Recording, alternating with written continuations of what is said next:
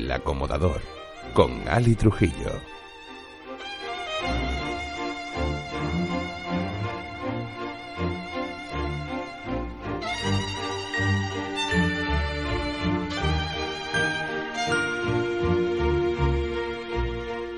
Buenos días, buenas tardes, buenas noches y bienvenidos al décimo podcast del acomodador. En los próximos minutos vamos a hablar de un plagio de una banda sonora. Vamos a hacerle un pequeño homenaje a los Ewoks. Vamos a recordar a Shirley Temple. Vamos a escuchar la banda sonora de la última película dirigida y protagonizada por George Clooney. Y la proyección de esta semana va a hacer de este cine que se convierta en Broadway, con aire muy africano. Así que, sin más dilación, empezamos.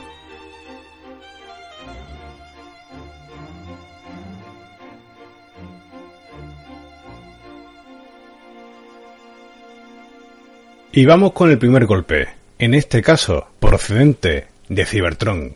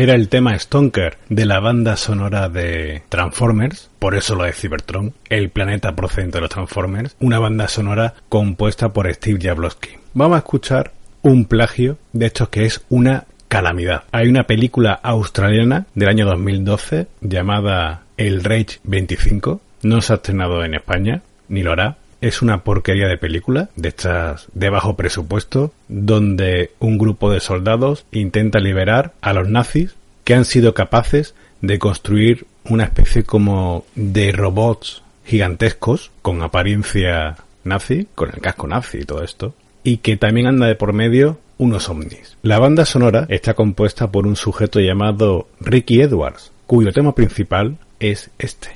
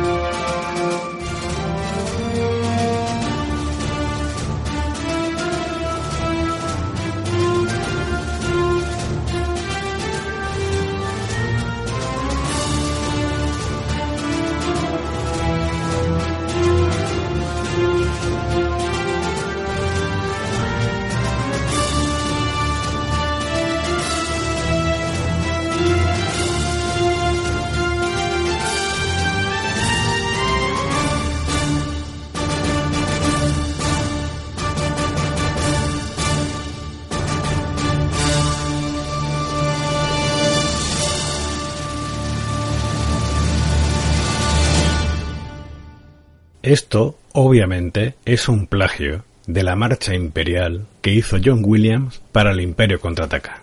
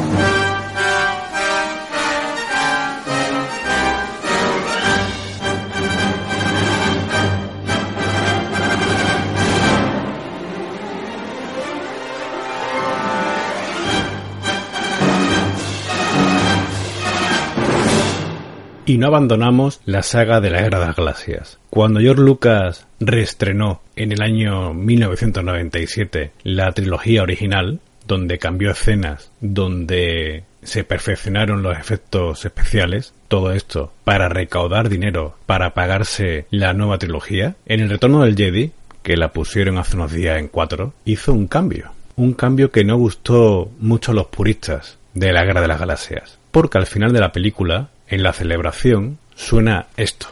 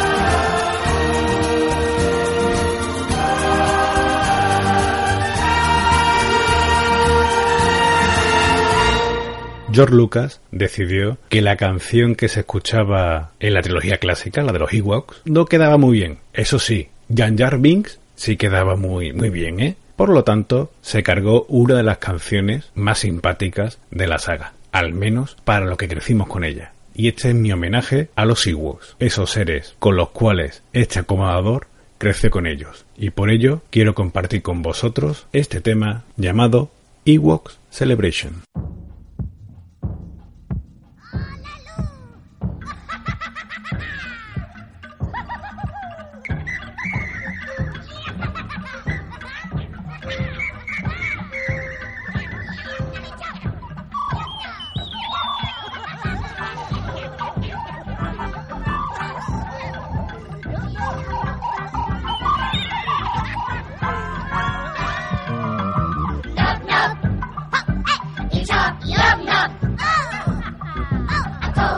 We take it.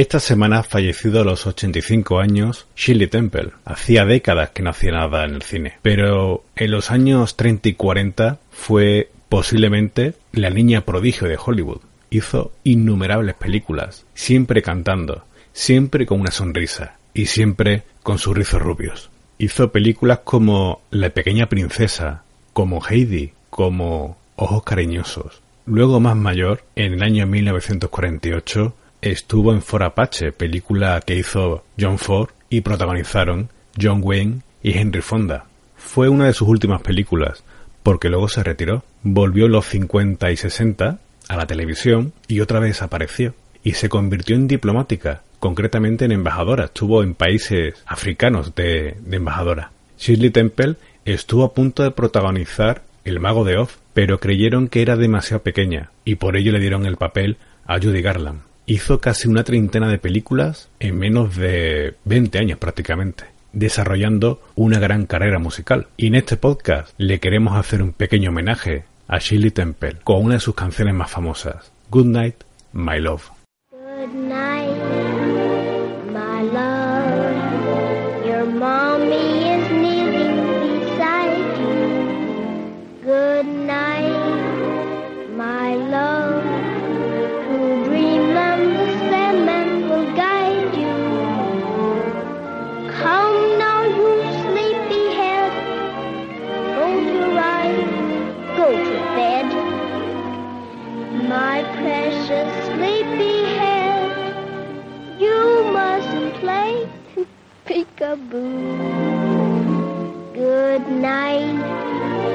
my love.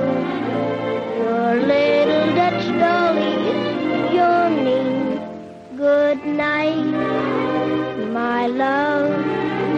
Your teddy bear called it a day.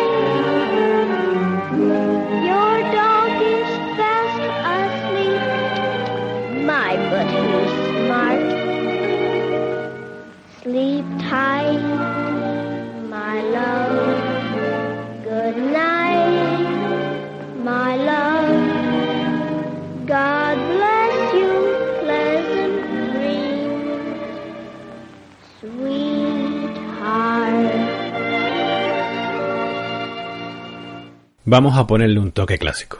En el año 1994 se estrenó la película La locura del rey Jorge, una película británica que cuenta, como su propio nombre indica, la locura de su rey Jorge III, que lo interpretó el ya fallecido Nigel Hathor. Pues bien, en esta película se utiliza un tema compuesto por George Friedrich Händel que se utilizó en la coronación del rey Jorge II en 1727. El tema se llama Zadok el sacerdote y suele ser utilizado durante la coronación de los siguientes reyes británicos. Posiblemente Zadok el sacerdote, si digo el título, puede que haya gente que no lo reconozca. Sin embargo, me ha puesto los dedos de la mano a que más de uno va a decir, esto lo he escuchado yo ya antes.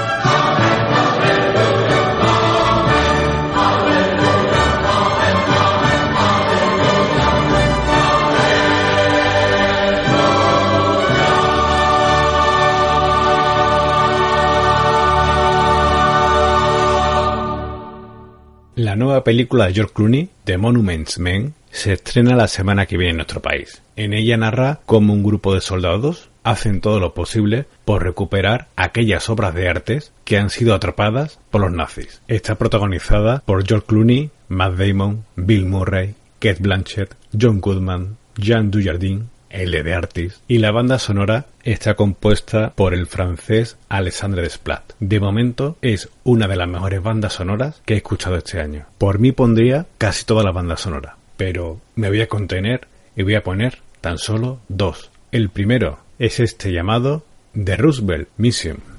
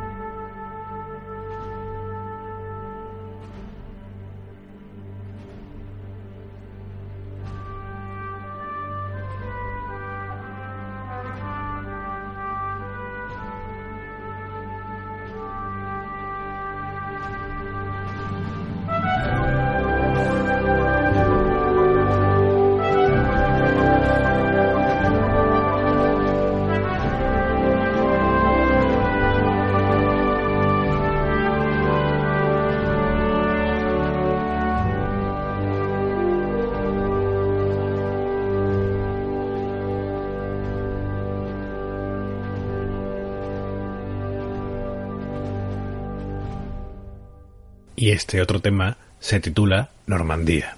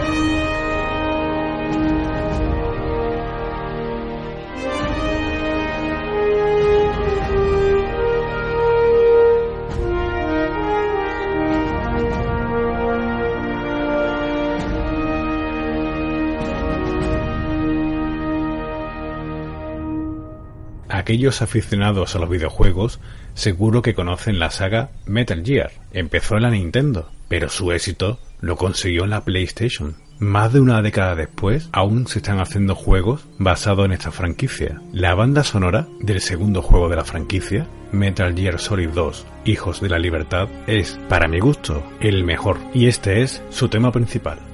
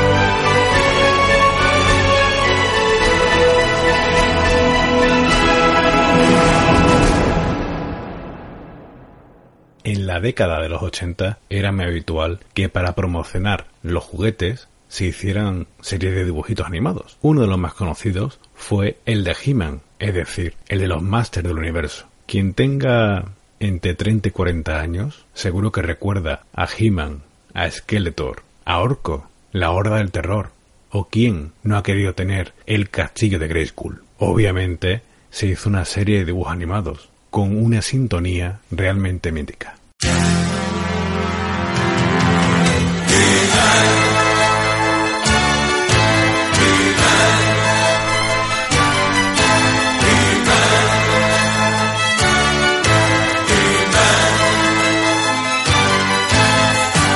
universo ya está protegido por el poder de Graskol. Con secretos poderes de este gran castillo y va a luchar hasta el final.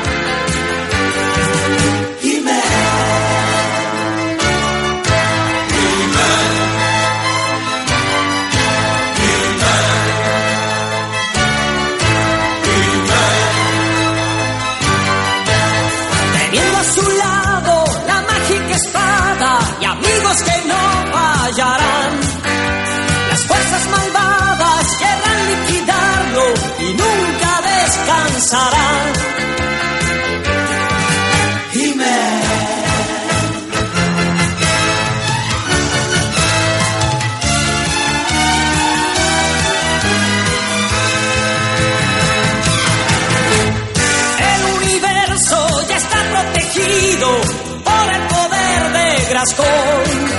Con secretos poderes de este gran castillo y va a luchar hasta el final.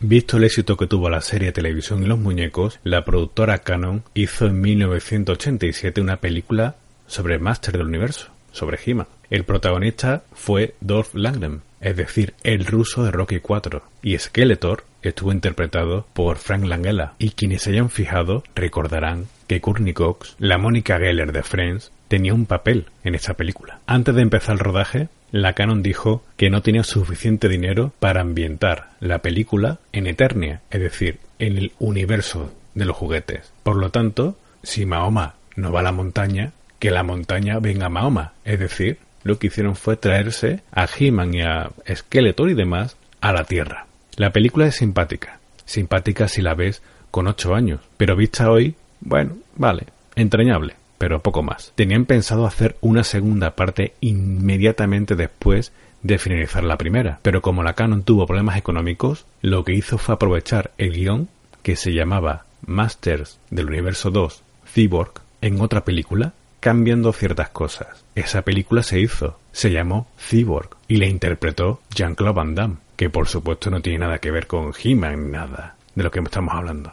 La banda sonora de Masters del Universo estuvo compuesta por Bill Conti y este es su tema principal.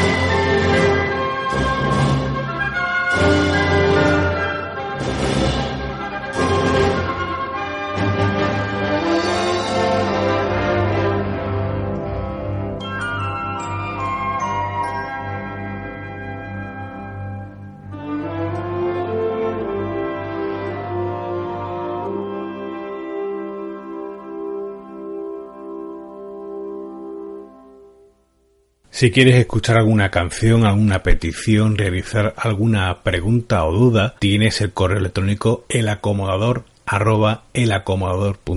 También estamos en Twitter, arroba para estar más informado de noticias y de curiosidades sobre el mundo del cine y por supuesto www.elacomodador.es que es la página donde se aloja este podcast. Así que estamos esperando vuestras sugerencias, vuestras opiniones y vuestras críticas, tanto en el correo electrónico como en los comentarios de la página web y en el Twitter. El acomodador. Tu podcast de bandas sonoras, cine y series. Corría el año 1994 cuando Disney estrenaba una película animada inspirada en Hamlet de William Shakespeare y ambientada en África no se imaginaba ni por asomo que se iba a convertir en una de las películas más aclamadas de su filmografía y años después en uno de los musicales más exitosos de todo el mundo. Era El Rey León.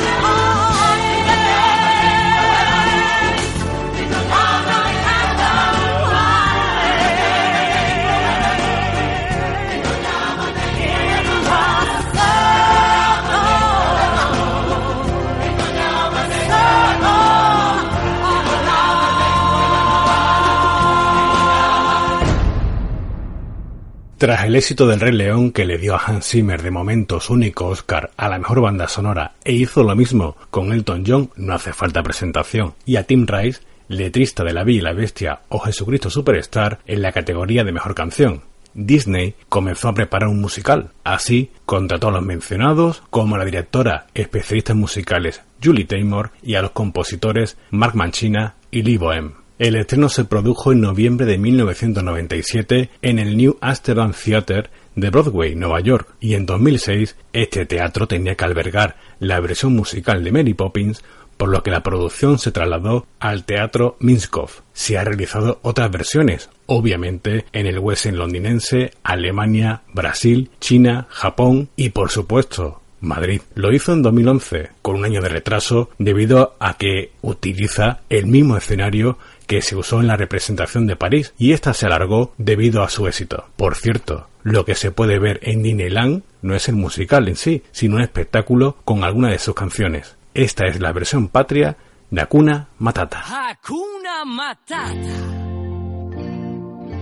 Vaya frase genial. Hakuna Matata. No lo pases mal. Ningún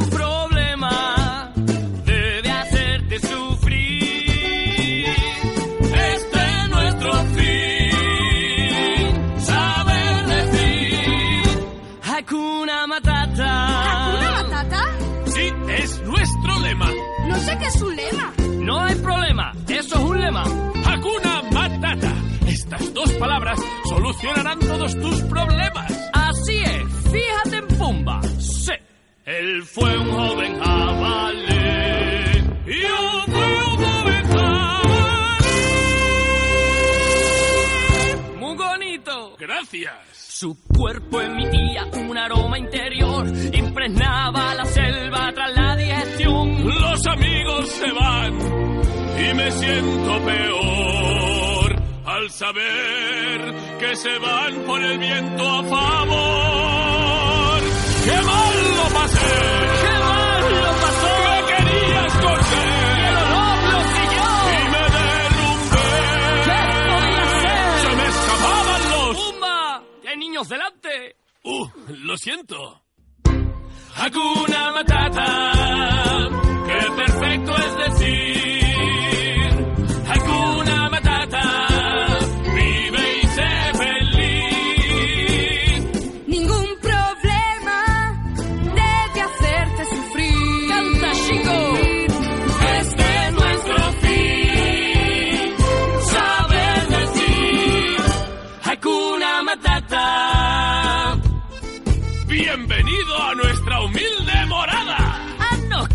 Chaval. Aquí te vas a pegar la gran vía. Ajá. No hay regla, no hay responsabilidades.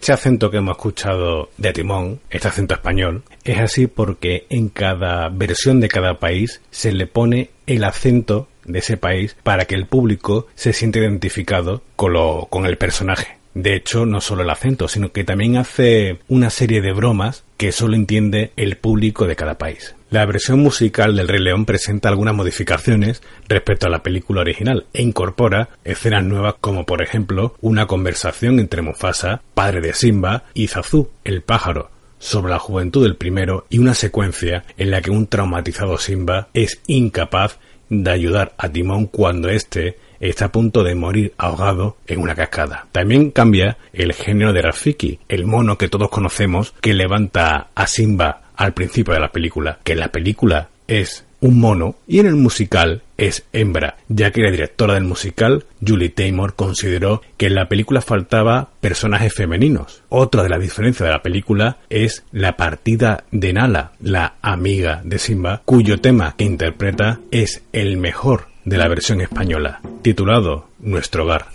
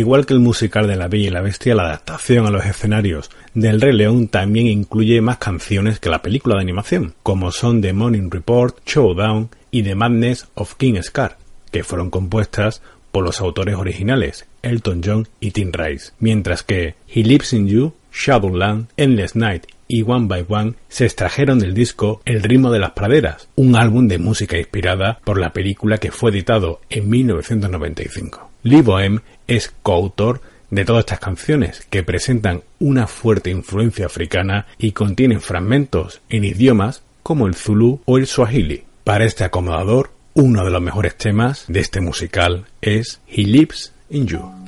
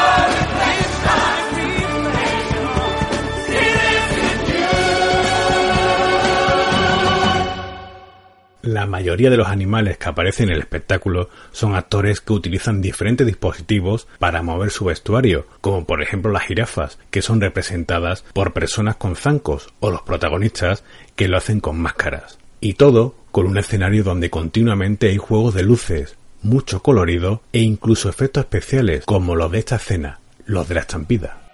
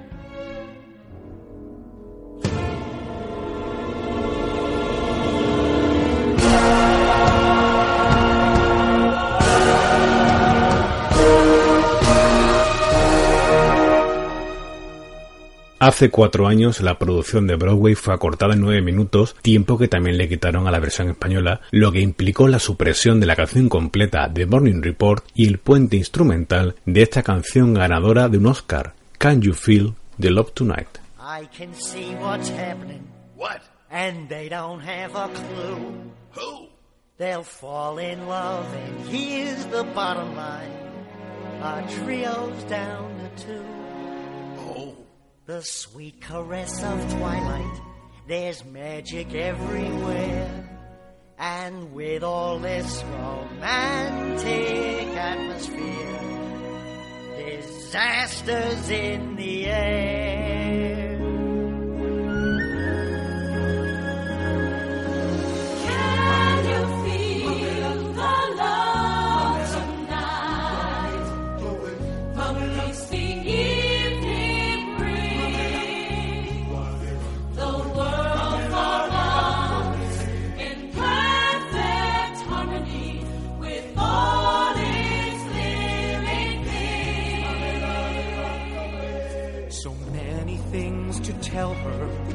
But how to make her see the truth about my past? Impossible. She'd turn away from me. He's holding back, he's hiding. But what? I can't decide. Why won't he be the king I know he is? The king I see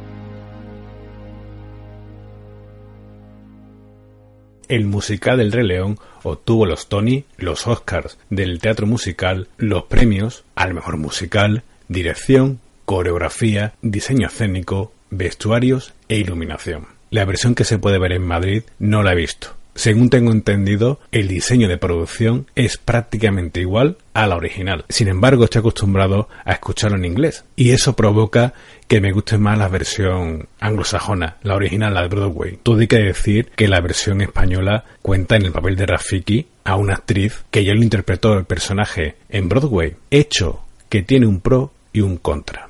El pro es que cuando canta en un dialecto africano lo borda, sin embargo, cuando canta en castellano se le nota el acento inglés. Por el contrario, Servidor ha podido ver la versión de Broadway y he de decir que es magistral y que si tienen ocasión de ir a Broadway, vayan a verlo. Incluso si van con niños. No pasa nada porque esté en inglés, porque si antes del viaje ven la película del Rey León, prácticamente lo van a entender. Pero van a poder disfrutar de uno de los mejores musicales que se ha hecho en los últimos 15 años. Y si Nueva York queda un poquito lejos, no se preocupen, que la versión de Madrid, visto el éxito que está teniendo, cada euro que pague por su entrada, le puedo asegurar que no le va a doler. Hace un par de semanas dije que Hans Zimmer es un compositor al cual se le critica que suele hacer siempre la misma banda sonora cuando hace películas de acción. Yo no lo creo así. Tiene un estilo muy bien marcado. Sin embargo, y escucharemos, esta ha sido el- la primera piedra en el camino, escucharemos más bandas sonoras suyas con tintes africanos que los borda. Y un ejemplo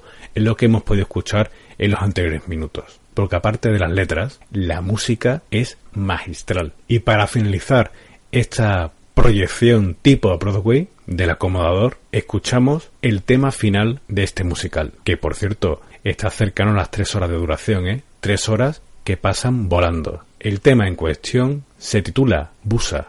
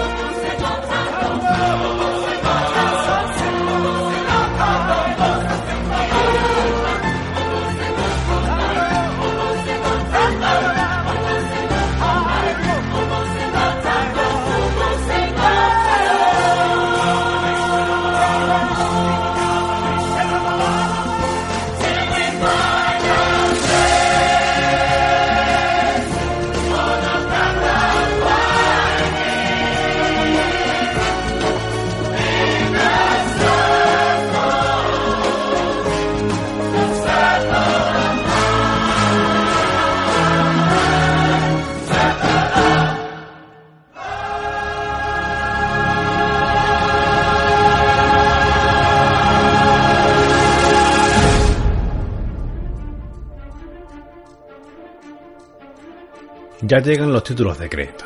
Muchas gracias por haber acompañado a Servidor en la proyección, esta larga proyección de este podcast del acomodador. Así que besos y abrazos. Sed felices, sonreíd que es gratis. Ved y escuchad mucho cine. Y os dejo con el tema principal del remake de Star Trek, compuesto por Michael Giacchino. Hasta dentro de unos días. Adiós.